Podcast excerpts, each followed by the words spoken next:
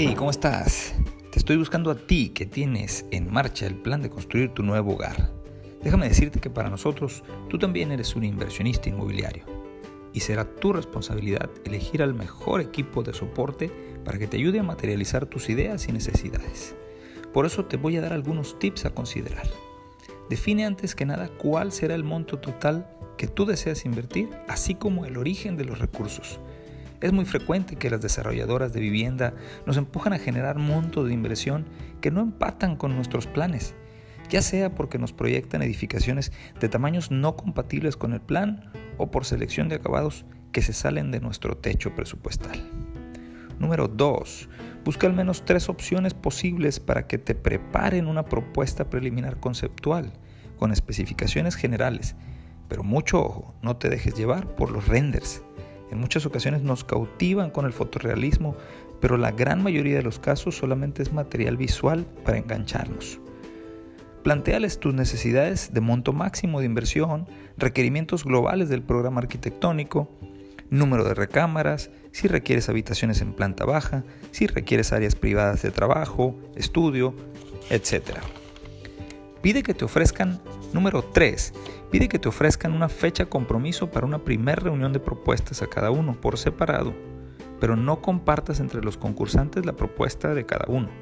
Revisa las propuestas, pide referencias, solicita documentos legales, actas constitutivas, constancias de cumplimiento, eh, reportes de opinión del SAT, del INS.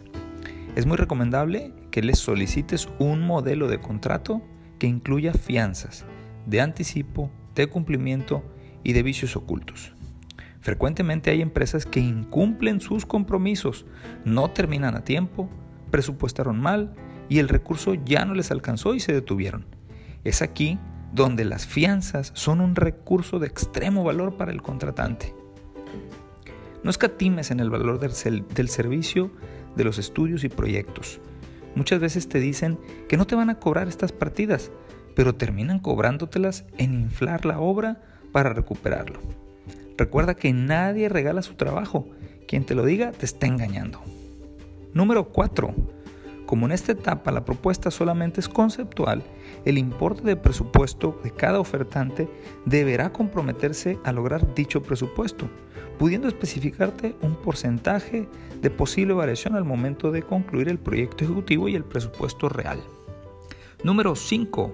Elabora tus análisis con las diversas variables, así como con las referencias que investigaste y toma la decisión. Selecciona el profesionista de tu preferencia, pero comunícale a los demás de manera oportuna.